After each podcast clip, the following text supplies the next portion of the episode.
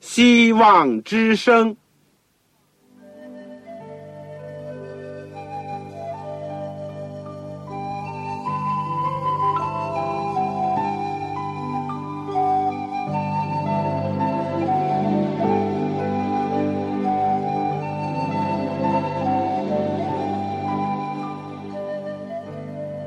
各位听众朋友，各位弟兄姐妹，欢迎您收听信徒培训这个节目。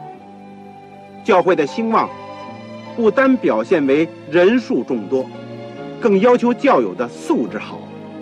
为了使教会真正达到人丁兴旺，又灵性健壮，希望之声特别为广大的信徒制作了信徒培训这个节目，满足主内同工同道的需要。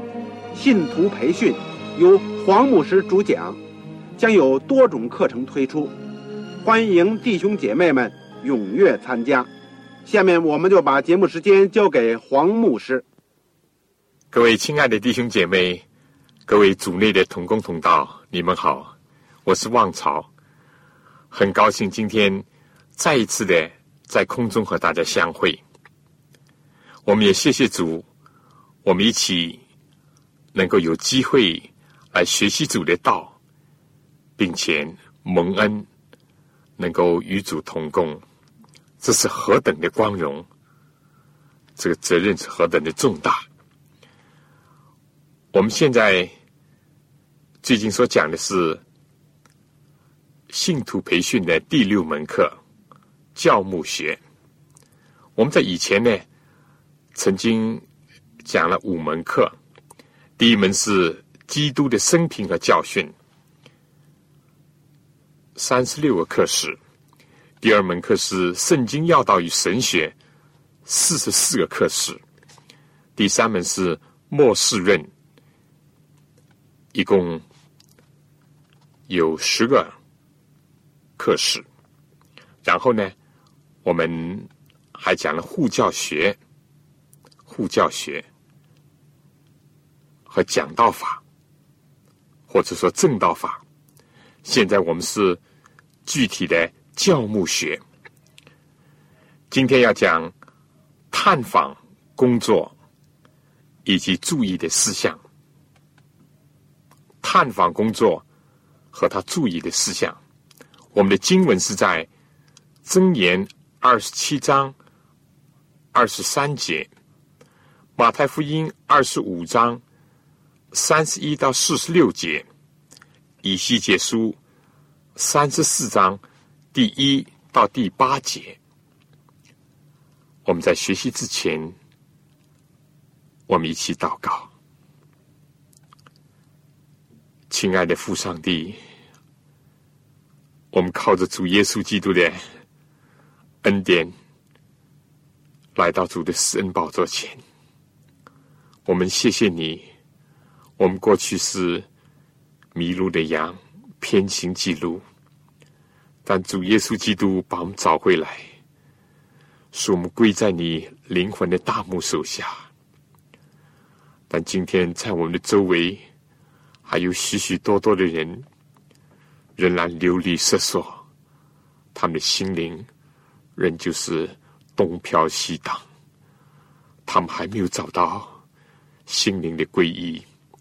还没有找到灵魂的安息之处，还没有回归到你天赋的温暖慈爱的家中。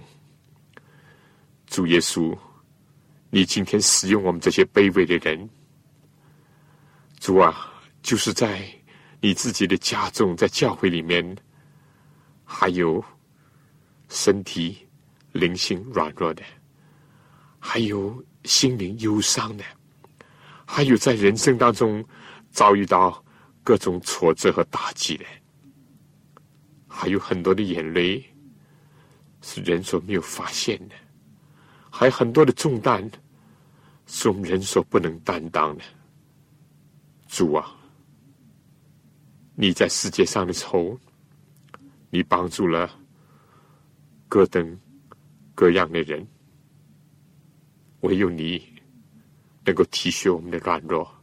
知道我们的困苦和需要，今天求你能够帮助我们，让我们能够分担你心头的重担，让我们能够为你工作，去帮助其他的弟兄姐妹以及软弱的羊群。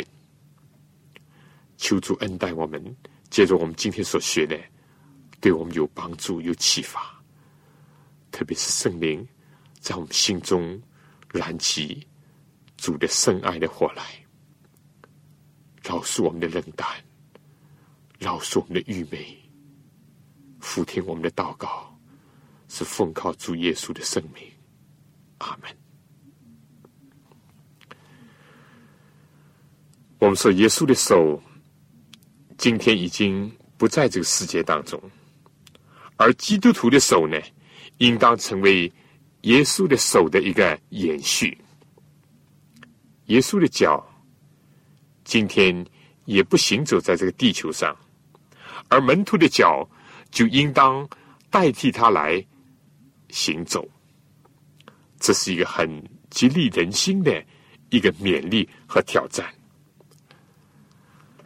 但在弟兄姐妹的谈话当中，也不时的会听见这样一种叹息也好、埋怨也好、不满也好、期盼也好，就是说我从来没有见到我们的传道人或者是牧师来看望过我，甚至有的时候我有病，他也不来看望我。这种情况呢，原因大概是多种的。可能是这个传道人懒惰，但也可能这个传道人实在太忙，而且呢，又没有发动其他的弟兄姐妹做他的帮手，一起来进行探访的工作。而第三种原因呢，也很可能是因为这个传道人根本还没有知道这个情况，以至于呢，不能够及时的去对这个病家进行探访。也没有弟兄姐妹把这情况转告他，但不管怎么样，这就成了问题。我们说布道的工作很重要，讲道的工作呢也很重要，查经的工作也很重要，这些都是教会生活当中不可或缺的，是教牧人员都应当做的工作，也是对外发展、对内兼顾的。一些重要的一些工作，但如果我们疏忽了探访的工作，以及我们今天也要提到的或者关于辅导的工作，那么就会出现这个情况。往往怎么样呢？看见有人从教会的前门进来，但过不久呢，就从后门出去了。追查他的原因呢，就是说缺少了探访和辅导的工作。其实，如果要使布道成功，要讲到有力、查经有效的话，探访和辅导呢是不可少的。因为就是在这个过程当中，你会真正的知道弟兄姐妹或者说教会里面羊群的需要。所以在箴言里面，智慧人在二十七章二十三节说：“你要详细知道你羊群的景况。”留心料理你的牛群，你这样做呢，就能够见到信徒的一个树林的光景。也就是说，一个传道人、一个牧人，要很细心的留意自己教友的光景，才能够很好的照料他们。所以，我们今天呢，着重的就是讲一讲探访啊、辅导的工作，或者是一些要注意的问题。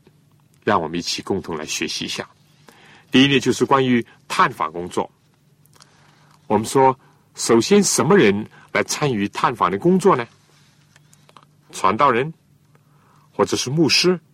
当然，这是义不容辞的，是他们的本分。他们非但自己要参与，而且他们要领导这个工作，指导这个工作。还要培养训练其他的人也来从事这个工作，哪怕这个传道人他愿意把身体献上，完全的为主所使用，他毕竟只有一双手、一双脚，你说是吗？我们讲过了，到了新月的时期，每一个信徒都有一个祭司的一个责分，都是被称为君尊的祭司。而且圣经说，肢体要彼此相顾。另外呢，我们也不能像该隐那样说：“我岂是看守我弟兄的吗？”所以每一个信徒都能够参与了，那么我们说传道人呢，也就会没有后顾之忧了，而且他就能够专心的以祈祷传道为事，以及花一些必要的时间去从事探访的工作了。甚至这样做呢，由于信徒的积极的参与这个探访的工作呢，也会对那些懒惰的、疏忽的传道人。敲起警钟，或者是给他一个激励。信徒都这样的乐意为主做工，那么那些专制的传道者怎么能够落后呢？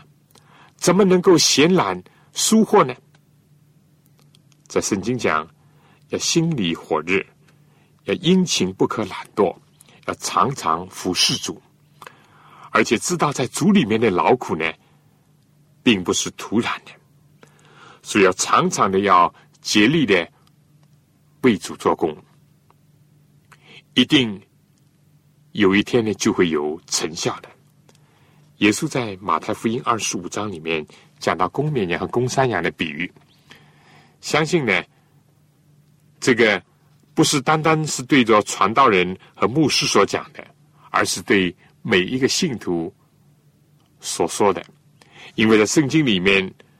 这里面讲，当人子在他的荣耀里同着众天使降临的时候，要坐在他荣耀的宝座上，万民都要聚集在他面前，他要把他们分别出来，好像牧羊人分别绵羊、山羊一般。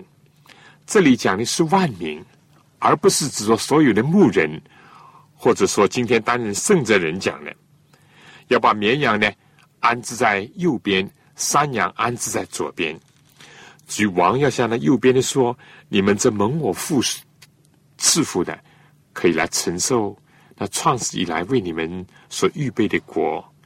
因为我饿了，你们给我吃；我渴了，你们给我喝；我做客旅，你们留我住；我赤身露体，你们给我穿；我病了，你们看顾我；我在监里，你们来看我。”一人就回答说：“主啊，我们什么时候见你饿了给你吃，渴了给你喝？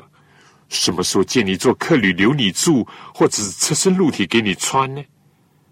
又什么时候见你病了，或是在监里来看你呢？”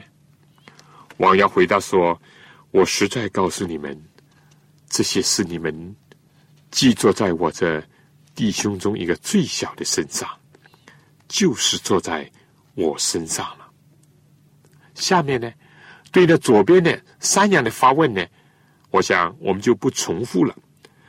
总之呢，很清楚的看到，这是每一个信徒应当有的责任。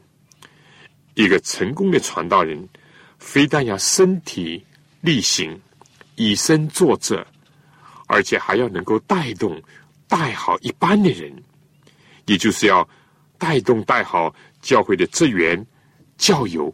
一起来参与这工作，让弟兄姐妹在这个工作当中呢，得做属灵的福分，以及分享侍奉的喜悦。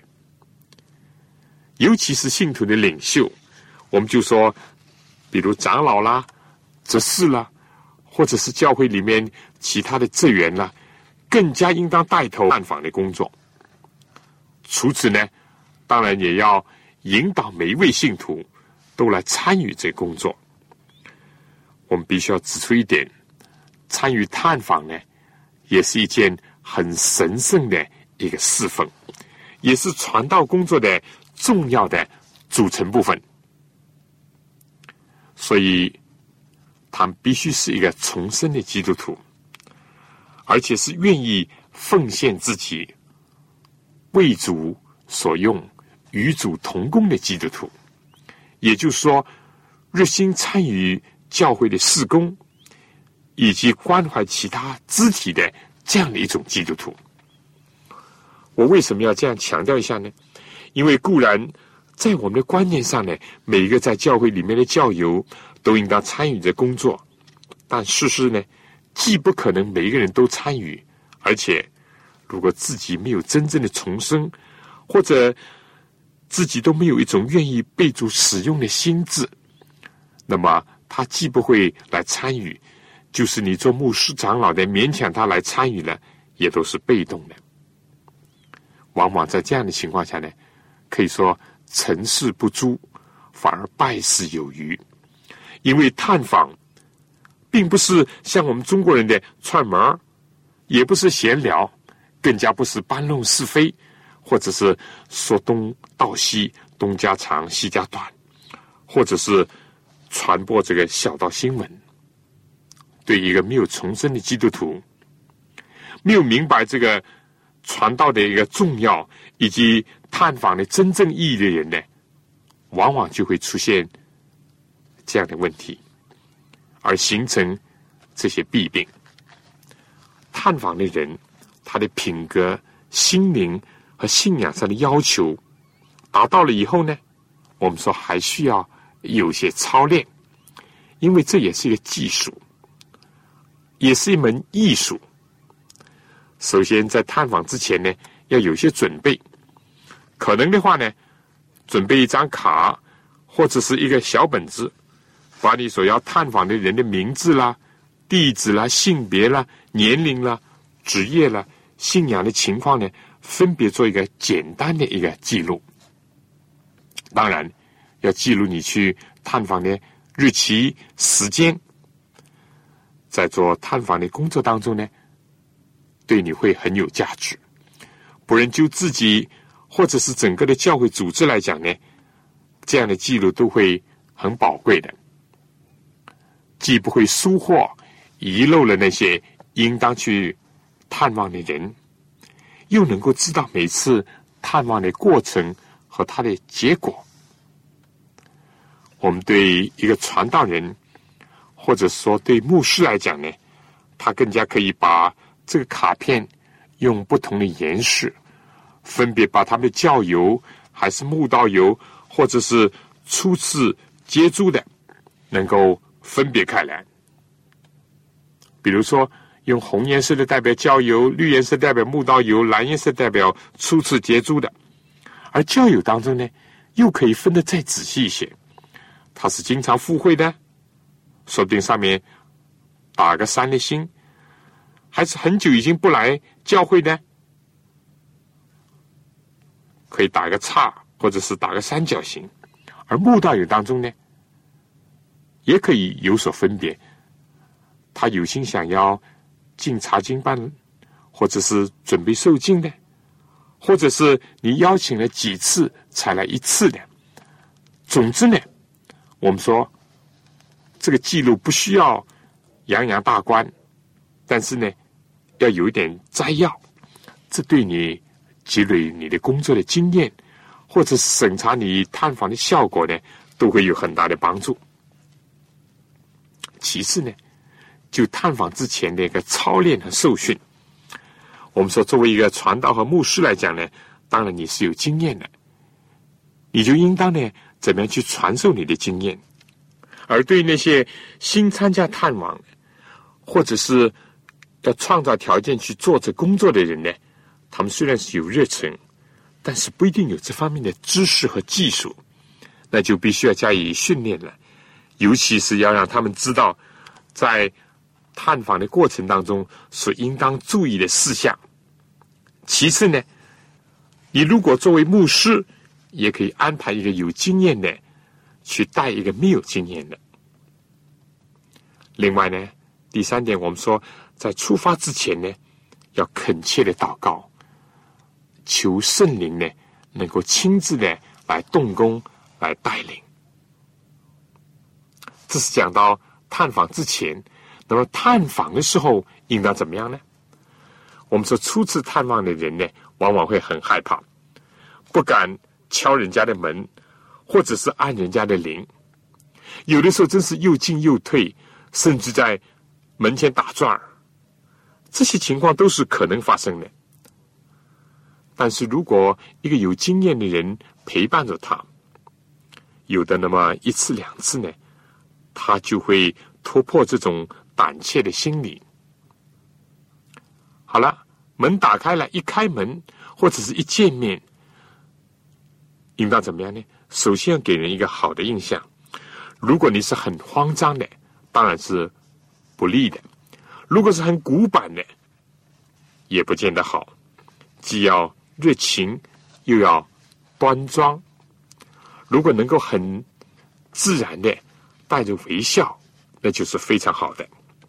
第一个印象是很重要的，也可以说好的开始是成功的一半。另外呢，探访的时候呢，也必须要选择一个适当的时间。当然，这既和你所探访的对象有关。如果是探访学生，总不见得他在上课的时候你去拜访他吧。这样你当然碰不到他。如果是一个家庭主妇的话呢，就不要在他最繁忙做饭啊或者处理家务的时候去看他。所以老年人呢，就不宜过早或者是过晚去看望他。还有上班人呢，一定要凑着他休息的日子，或者是下班以后的时间。如果能够预先打一声招呼，能够约定一下呢？有的时候有好处，当然，这在某些地区呢，并没有这个习惯，或者有些传道人呢，为着某些缘故呢，他也故意不这样的预先安排。但是原则上讲，总不要使人感到很尴尬，或者是感到措手不及，或者是让人感到你闯入了他私人的一个范围。甚至干扰了他的正常的生活的秩序，我想这是一个原则。另外呢，就是如果探访异性的一个同道，那就要非常的注意，最好是有一位同性的能够跟你一起去，比较合适。如果探望姐妹呢，她是已婚的，绝大多数的情况下呢。最好不要在她先生不在的时候去探访。同样的，如果是一位女传道去探望一位弟兄呢，要掌握这个原则。另外，探望的时候呢，当然这个代沟的问题呢，也是需要注意的。往往年龄比较相仿的人呢，共同的话语就更多一些。但是也不是竟然是这样的，有的时候一些青少年呢，需要比较成熟一些人去关怀；有的时候一些年龄大的人呢，倒喜欢看这些年轻的人去看望他们。但总之呢，要根据情况要做些思考和研究。在探望的时候呢，另外一个问题也是我们常常容易犯的毛病，就说我们好像是有一套话要讲，而且。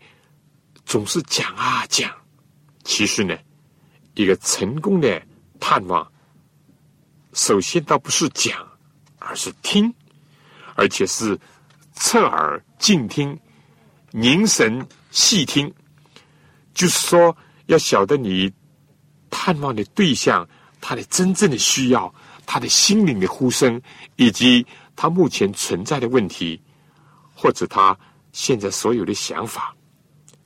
千万不要你一直讲讲讲，结果把一切都盖住了，时间全部给你占用了，好像是你完成了任务，好像是你讲了一大通，但是不是真正的针对了他的需要呢？是不是能够解决他的问题呢？却是一个很大的问号。所以，第一个重要的，在整个的探望的工作当中呢，是要谦虚的听。当然，你也要讲，怎么讲呢？从哪里着手呢？当然，最开始的时候呢，就从一般的他所关心的、有兴趣的、他所了解的，或者是周围发生的事情，来作为入门，从那儿开始讲起。但千万不要在这方面呢占用了太多的时间，免得呢，使得整个的。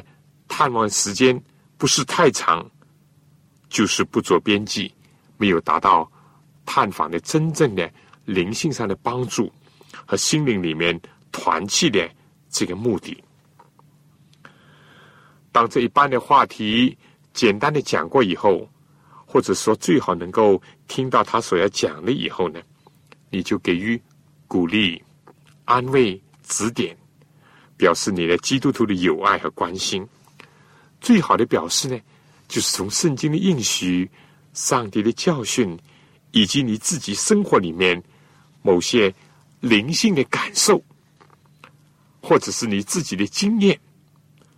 当然，也可以包括弟兄姐妹的经验在内，和他交通。另外呢，如果对方是比较内向的，不善于言谈的，而且也不愿意多说的呢，那你还是别的要简单的把你这次探访的一些目的要讲出来，或者是接着别人的一些见证或者经验呢，提出一个属灵上的一个挑战。最后呢。结束探访之前，最合适的呢是做一个简短的祷告，然后呢很热情的握手告别，并且表示下次再能够来探访他。有的时候呢，也可以留下一些文字，或者是刊物，或者是录音带，在你走了以后呢，让圣灵借着这些呢，继续在他的心里进行工作，来鼓励他。安慰他，提醒他或者教导他，而回来以后呢，你赶紧呢，在你的卡片上呢做一个简单的一个摘要，能够提出这次探访当中所发现的问题，或者是所解决的问题，或者还存在的问题，以及一些特别的经验，或者是目前还存在的困难等等。我想在我讲到探望的种类之前呢，请大家听首歌。没有一个朋友带我向耶稣。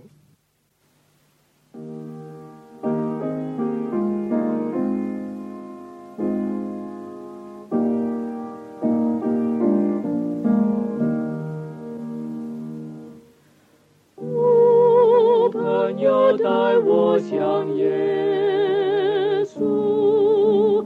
他供我一切需要，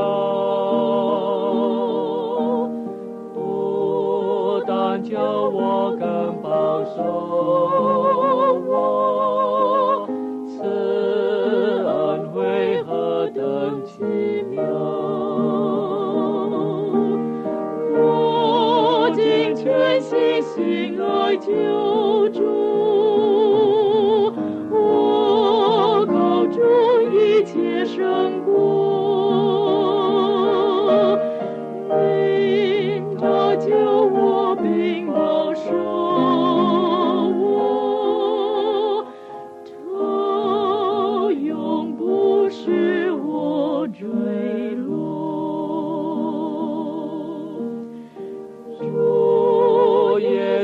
是我的一切，是我救主与向他，保护我脱离众仇敌，藏在主里永安好。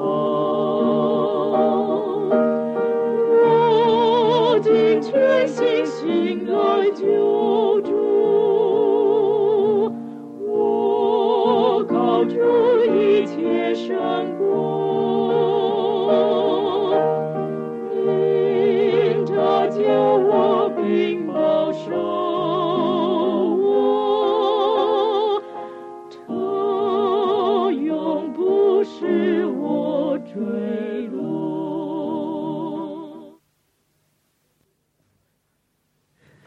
我们现在再来看一看这个探望的种类。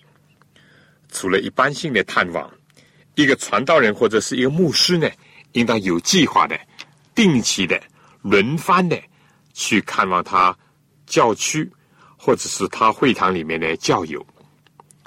不要疏忽任何一个。但还有一些呢是比较特定的探望，当然最多的就是探望的病家，也就是有病的人，或者是在医院，或者是在家里。在这种探望的当中呢，就更加注意一些问题。有的时候呢，要抢在死亡面前；有的时候呢，要走在第一天。总之呢，要及时，要适时。所以医院呢，我们说既有探望的规定的时间，一般的讲来呢，应当要遵照。当然，在特殊的情况下。也可以有所突破。同时呢，在探望病家的时候呢，不能在医院或者家里不要坐得太久，不要去的太晚，也不要在吃饭的时间。如果有家属在呢，有的时候也有些新的问题要注意，既要照顾到家属的需要，有的时候适当的也可以借着这个机会呢，做一些见证。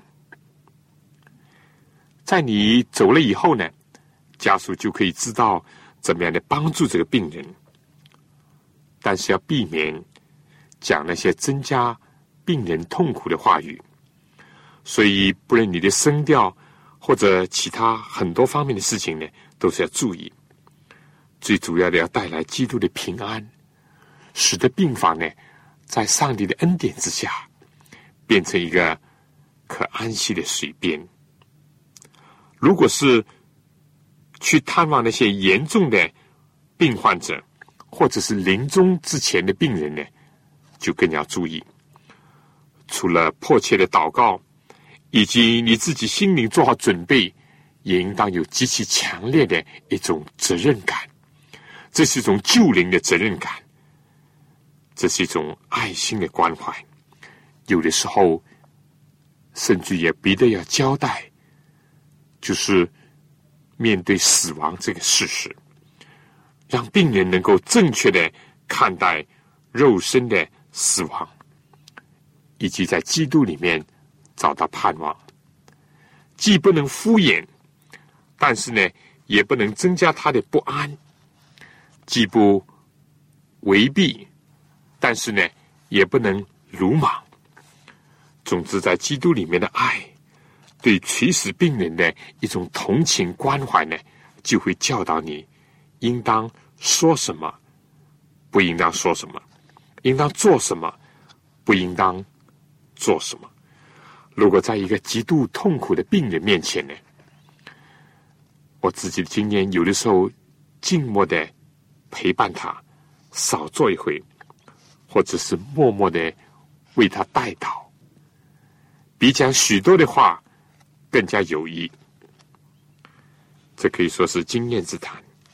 而有一点呢是要注意的，除非是有上帝特别的启示和带领，千万不要轻易的说上帝必定会医好你这一类的话，或者是一定保证他会得到痊愈，因为我们不完全明白上帝旨意的时候呢。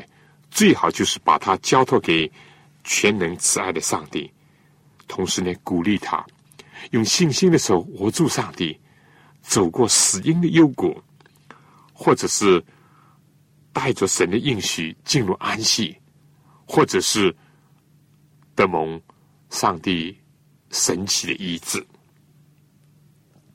另外一个一种探访呢，就是探访。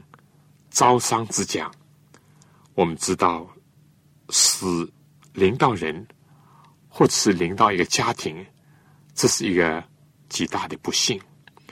有的时候是心灵上一个极大的打击，而心理上呢，是需要一定的时间的调整，才能够适应过来的一种事情。但是对拜访招商之家呢，非但是。义不容辞的一个义务，更加是必须积极的去做，争取去做，抢着时间去做，这样一种重要的事情。只是在那样的场合呢，我们要说你的衣着、你的仪容、你的言谈、你脸色、你的声调呢，都需要有各方面的注意，免得无意之中呢，就伤害了招商之家，或者是增加了他的痛苦和怀疑。但总之，能够说一些安慰、鼓励的话，把他的眼光转移到父神那里去，转移到主的应许那里去，或者是简单的读一些适合的圣经，做一个简短而真诚的祷告，都会带来莫大的安慰和力量。但有的时候呢，还不单单是这方面。做牧师和传道的，可以指点，也可以协助他们怎么样的办理丧事，这样使得他们既符合圣经的教训，又能够使得这个丧礼呢能够庄重节约。往往在这样的场合呢，也会遇到一些不幸的亲友，那么一个传道人呢，就应当抓紧时间来传扬福音。对于那些还生存的人呢，为他们带来天上的喜讯，使人呢有永生的盼望。我想在这样的时候呢，是最重要的，就是要传达主的爱和体现主的爱。下面，我想请大家能够听一首歌，《耶稣爱你和我》。耶稣爱你和我。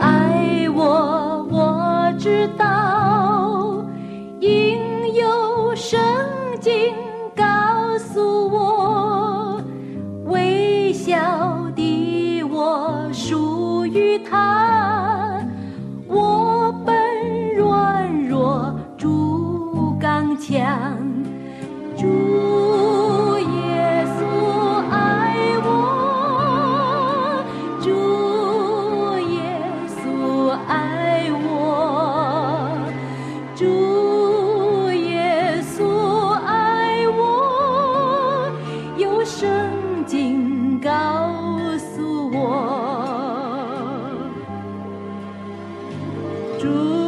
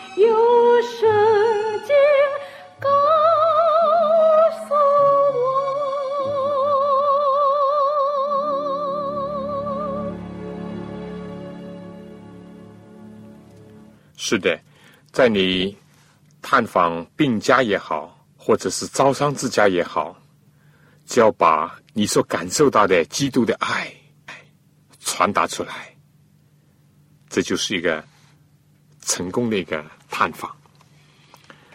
下面我想再讲讲，有的呢是纯粹是福音性的一种探访，意思就是说呢，他盯了一些布道，他很有兴趣，在这个时候呢，传道人就应该去拜访他，看看他存在什么问题，还有什么顾虑，还有些什么不明白的地方，让他谈谈，这样呢，你就会知道怎么进一步的帮助他，而且呢，表示你。对他的尊重和亲切，缩短他跟你之间的距离，增加他对你的信任，然后呢，你就有可能把他带到基督面前。在这种属于福音性的探访当中呢，我们认为是非常有价值的。所以谈话的时候呢，必须要找一个共同有兴趣的题目来着手，从他们已知的，把他们带到。未知的，从地上的事情带到天上的事情，从他们有兴趣的事情带到属灵的更加重大的事物当中去。但是呢，福音性的探访一定要抓住几个重点，就是关于重生和得救的问题，也就是引导他们能够认罪、悔改、相信。接受基督，把握住永生，这是关键。让他们认识基督，接受他的救恩，遵循他的话语，而且决志这样去做，这都是非常重要的。有的时候呢，他也会提出一些问题，那么你就要帮助他解答。但如果碰到有些情况，有些人他会跟你辩论。那么你就要很谨慎，除了必要的回答，不要卷入到辩论当中去。有的时候呢，老师不欢迎，那么你呢，还是应当很礼貌的、很忍耐的、很有爱心的，能够把你对他的关怀呢诉说出来，而且告诉他，以后如果可能的话呢，还希望。再能够拜访他，还有很多种形式的拜访。特别我们说有些特殊情况，就要特殊的对待。正像我们讲的，一把钥匙呢，就是开一把锁。探访的工作呢，是有很大的学问的，而且也是非常有兴趣的。但同时，当然需要不断的学习和积累经验的这样的一种侍奉。下面呢，我想特别要提出一些在探访的工作当中要注意的事情。第一，就是说要明确探访的目的。我们再强调，探访不是闲聊，不是串门。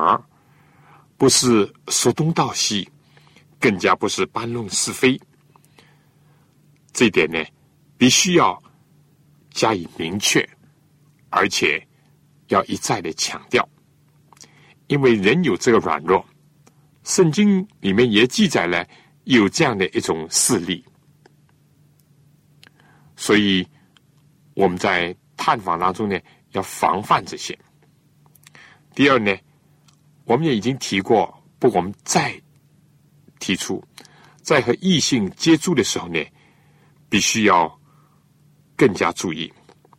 我们知道撒旦呢会试探人，人的私欲呢也会发动，也会有恶人呢会毁谤，所以所有的事情都要做的清洁、合宜、光明、磊落。在有些场合，最好是有第三者在场，或者是呢，把门、把窗打开。在这点上呢，有必强调。我们知道在这方面失诸失礼这样的事例是有的。我们应当要注意前车之鉴，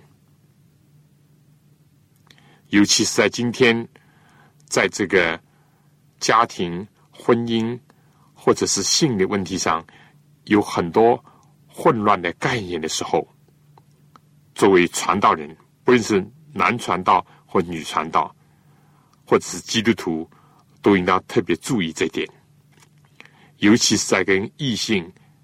接触的时候，甚至于跟同性接触的时候，也还要注意这一点。第三呢，就是说，探访如果缺少了真诚、关怀和爱呢，就成为一个例行的公式。有人觉得呢，这个传道来干什么？无非就是客套一番，还转身就走。有的时候呢，不来，比来呢。心里更加实惠一点，这个呢也是必须要避免的。宗教不要成为一种职业，侍奉不要成为一种例行的公事。至于对于那些多疑的、软弱的、被人活视的，在人看作是没有社会地位的、贫穷的，更加要多加的。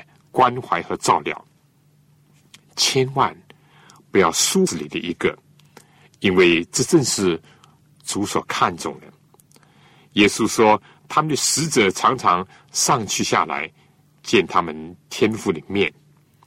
同时，耶稣也在这个绵羊、山羊的比喻里面，对那些左边的山羊提出责备说：“他饿了。”他们不给他吃，渴了不给他们喝，他做客旅不留他住。所有这些那些山羊所代表那些自以为意的、疏忽善行的人，就说：“主啊，什么时候我们见到有这事情啊？”说不定意思就是说，如果我们真知道你，我们一定会照顾你，会呃帮助你。耶稣说。这些事，如果你们不坐在我这小子里面一个最小的身上，就是不坐在我的。所以我们千万要注意这一点。如果你作为传道人也好，作为牧师也好，作为长老也好，作为弟兄姐妹也好去看望他们呢，主说呢，这就是坐在耶稣基督的身上。耶稣基督一生，他做了许许多多这样的工作。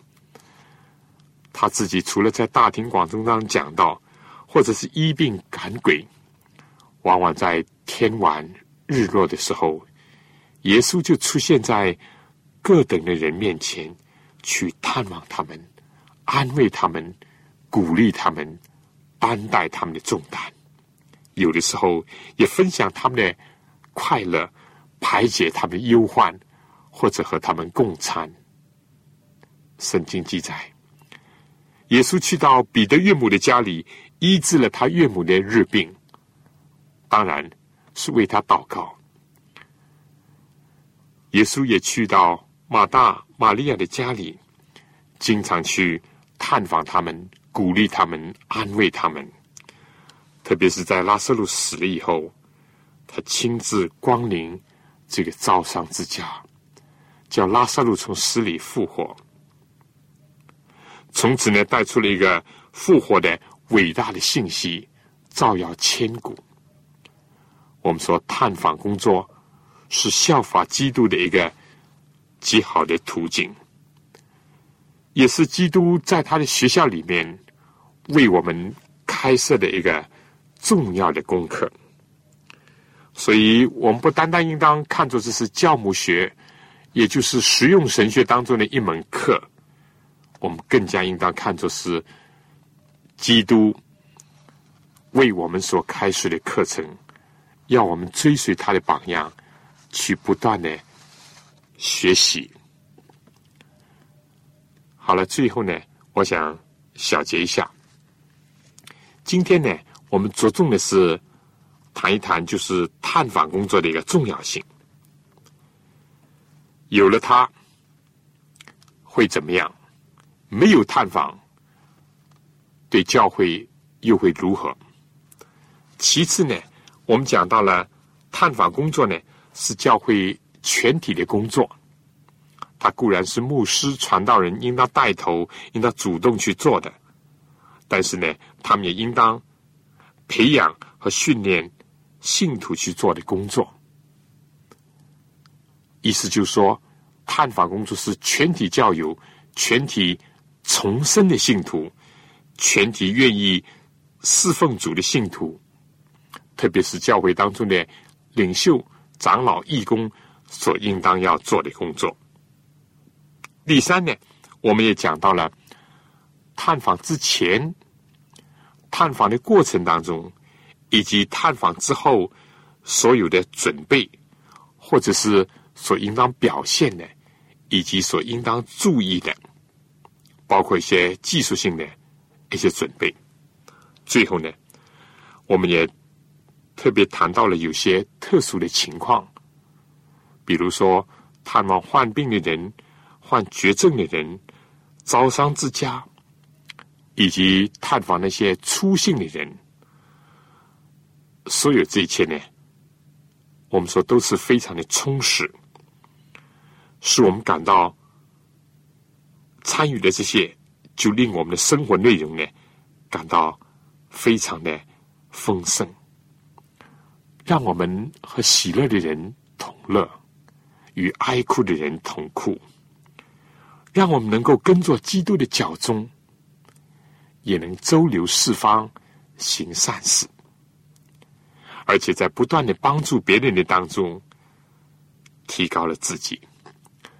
在激励别人的时候，自己受到了激励；在提醒别人的时候，自己也得做了提醒。这个真是非常值得去从事的一项工作。但唯有基督是我们完全的榜样，唯有接受圣灵的感动，唯有依靠上帝的带领，而且唯有充满了爱，才是探访工作的前提和成功的标准。弟兄姐妹，同工同道，今天或者在你的地区开布道会。很困难，甚至不许可做有些工作，也受条件的限制。但是你本着基督的爱，奉着主的名去做的个别的探望的工作，神必会大大的赐福给您。因此，也为教会带来意想不到的一种收获，更加是。